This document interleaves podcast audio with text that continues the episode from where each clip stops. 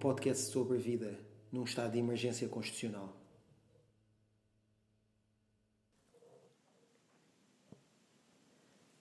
Vera diz-me, entre dentes, que este sítio já viu melhores dias.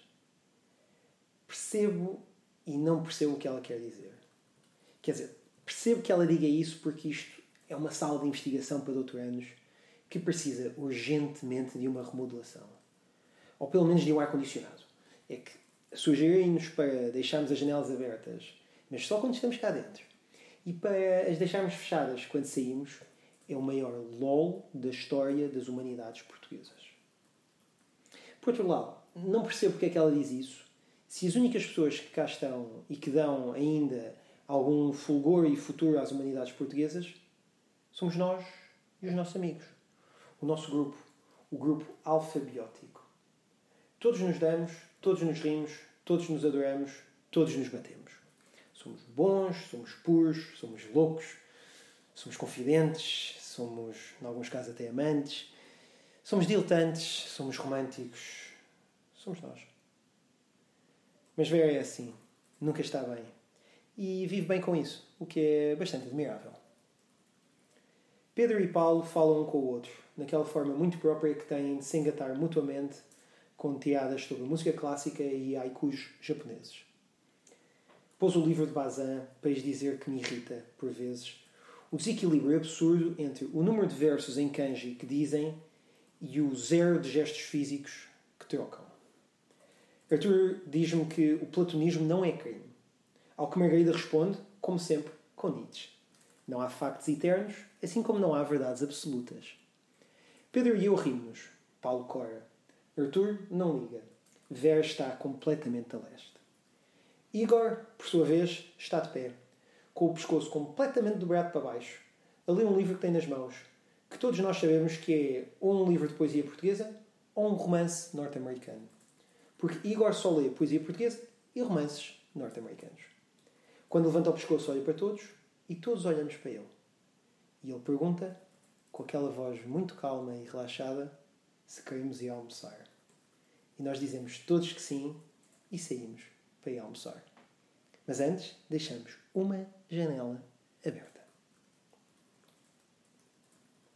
Depois de almoçarmos, deitamos-nos no relevado da universidade, à sombra, porque o sol está, como dizia o Essa de Queiroz, de ananases. E começamos cada um a dizer o número de caracteres com os passos que escrevemos naquela manhã. À medida que cada um diz o número, 0, 20, 784, Pedro vai anotando num caderno. E quem estiver à frente tem de pagar o café a todos. Nunca paguei um café. Eu só leio e tiro notas. A Margarida disse-me, entretanto, que há uma petição apresentada pela Vera para que os caracteres das minhas notas possam contar para a competição. Senão, ela diz que não é justo. Tanto quanto sei, só Paulo é que a está a apoiar, porque é Paulo que paga sempre os cafés. Os outros não querem nem saber. Arthur está com problemas com a namorada. Margarida está farta de estar solteira. E Igor tem de acabar dois delilos e um rod na próxima semana. Só porque sim. Igor pergunta-me, depois de Paulo ter vindo com os cafés, como está a tese. E eu digo-lhe, está bem, obrigada. Ele sorri.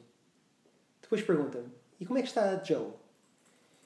E eu digo, Joe, Joe está bem, está fora a viajar.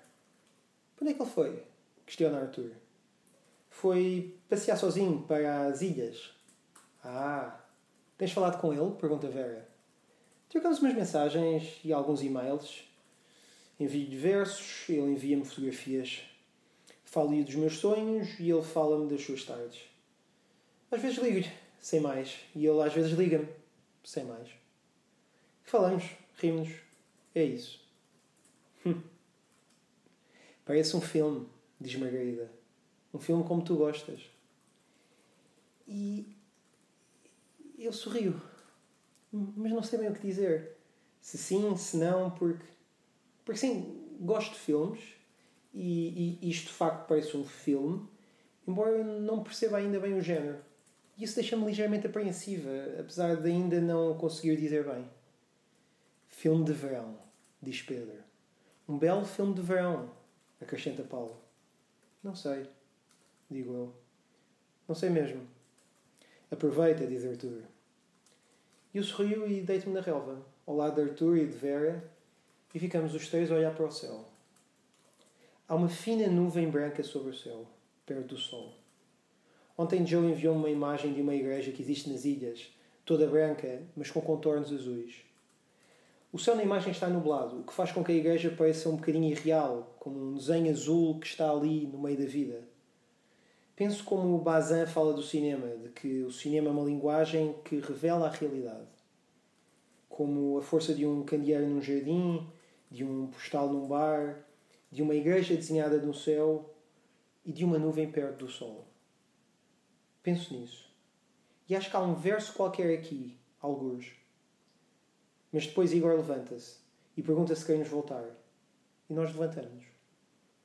Ao voltar à sala, reparamos que a janela está fechada. Como sempre.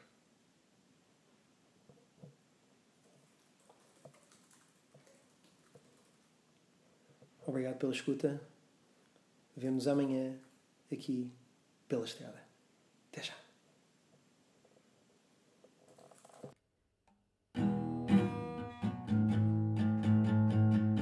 Pela Estrada é um podcast escrito, gravado, produzido e tocado por Martim Lucas durante a pandemia do Covid-19